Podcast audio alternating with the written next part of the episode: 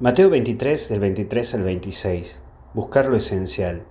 Y lo primero que vamos a ver es lo que uno descuida. Hay veces que en la vida uno descuida lo esencial. Por ejemplo, ser una máquina de laburo para dar un bienestar a tu familia, pero después llegas a la conclusión de que el mayor bien que puedes dar a tu familia no la das, que es el tiempo que le dedicas a ella. También pasa en lo religioso. Comprometerte a full con la parroquia o el movimiento hace muchas cosas lindas y mucho bien pero lo que más descuidas es ese diálogo con el Señor en la oración. Pero después está el segundo punto, la presión.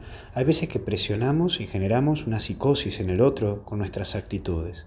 Es necesario que luches con tu corazón para ser fiel a Dios y a vos, para manipular, para no manipular a nadie, ni generar en el otro una conciencia esclava que lleve a destruir su personalidad y convertirla en muñequito tuyo. Nadie puede quitar la libertad a nadie porque somos hijos de Dios.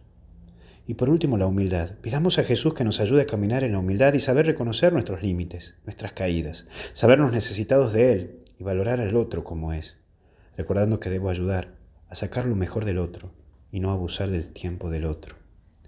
Que Dios te bendiga y te acompañe en el nombre del Padre, del Hijo y del Espíritu Santo. Hasta el cielo con Jesús no paramos.